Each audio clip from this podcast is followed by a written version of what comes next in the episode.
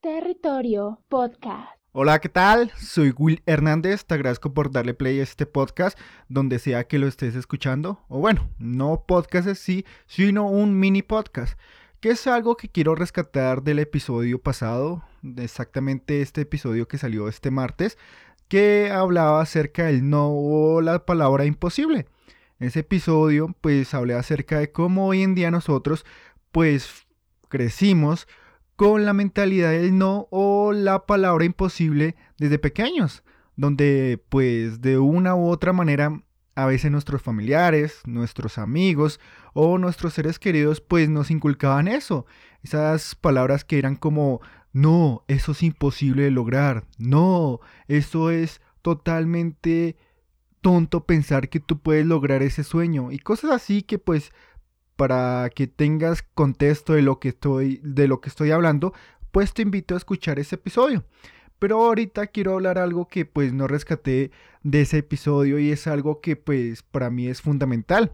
Como sabrán y si eres seguidor del podcast, la imagen o la portada de ese episodio era una mano con un cubo de Rubik que pues quería dar el significado de, ese episodio, que era lo imposible o el no. El cubo de Rubik, para las personas que no sepan, es un cubo que viene, digamos, por ambas caras de diferentes colores. Me voy a hacer explicar otra vez. Es el típico cubo que en cada cara viene de a tres cuadros por tres. Cada cara viene a un color. Ese cubo pues tiene la habilidad o tiene la característica de que se desarma. Y es de ahí donde parte lo difícil de armarlo, porque tristemente cuando desarman ese cubo, uno tiene que volver a armarlo. Es fácil desarmarlo, pero es difícil armarlo otra vez, al menos que tú ya sepas la fórmula o bueno, la técnica para armar ese cubo. Y es lo que quiero resaltar hoy en día y rescatar de lo, del episodio 39. Hoy en día nosotros podríamos perfectamente pasar por lo que pasa alguna persona que está armando un cubo de Rubik. Al principio esta persona intenta, intenta, intenta, pero el cubo de Rubik pues no se arma. Posiblemente pueda armar una cara de algún color, puede armar dos, pero la gracia de armar el cubo de Rubik es que arme todas las caras. Que cada cara tenga su color correspondiente. Y esto pues se logra solo si uno pues practica y se aprende la fórmula esa fórmula que pues ahí está, que es una técnica que pues uno si quiere o desea armar el cubo tiene que aprendérsela de memoria. Y eso es lo que pues quiero resaltar acá, porque para nuestra vida o para nuestra realidad hay situaciones donde nosotros tendremos que afrontar lo mismo que estamos pasando con el cubo de Rubik. O sea, habrá un problema o algo que pues nosotros por primera vez no sepamos solucionar, al igual que el cubo de rock. Al principio, pues, uno intenta armar el cubo y no lo logra. Y puede pasar con tu problema. Al principio intentas solucionar el problema, pero no lo logras. Entonces tú practicas, miras, observas, investigas acerca de qué te hace falta o qué pronto tendrías que mejorar para armar ese cubo del Rubik o para solucionar ese problema. Es lo que hoy en día quiero que tú entiendas. O sea, la vida es como un cubo de Rubik. El cubo de Rubik representa un problema o una meta que uno tiene que hacer o que tiene que lograr.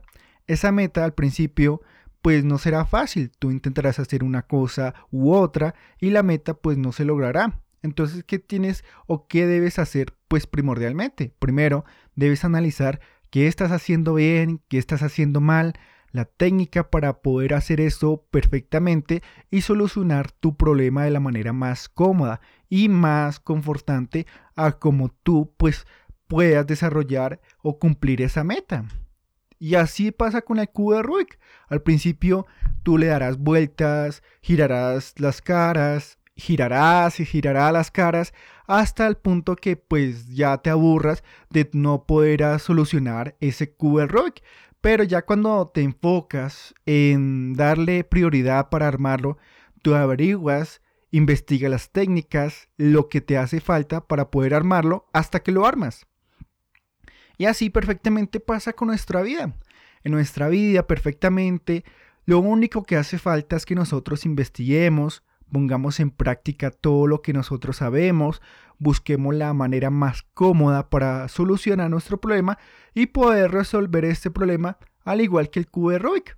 Todo esto es difícil, aprender todo esto pues requiere tiempo, requiere que tú te enfoques en ti mismo, en que te hace falta, en que debes mejorar, en que debes votar, en que tienes que enfocarte para lograr tus metas. Es complicado porque pues eso se trata la vida.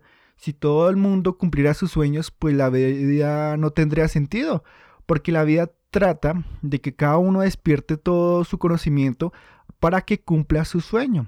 Pero a veces falta disciplina, falta ambición, falta un poco de esfuerzo, un poco de motivación para poder todo, poder solucionar todos nuestros problemas.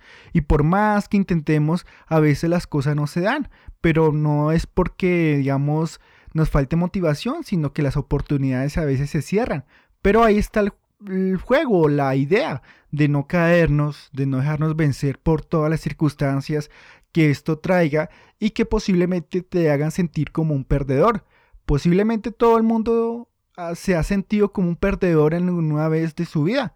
Todo el mundo ha pasado por malos momentos, pero esos momentos pues podemos aprender de ellos o nos podemos encargar de que esto nos consuma y nos vuelva unos reales perdedores. Entonces por eso te digo hoy, la vida es como un cubo de Rubik, que al principio es difícil de armar, pero mientras investigas, analizas, miras lo que estás haciendo bien y mira lo que estás haciendo mal, pues todo te saldrá de la manera que tú quieras.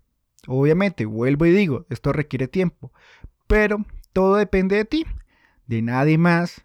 Nadie te va a ayudar si no te ayudas tú mismo, nadie te va a dar una mano si no te das tú mismo tu mano, todo depende de ti. Y bueno, esto sería todo en este mini podcast. Gracias por escucharlo y nos vemos la siguiente semana. Gracias.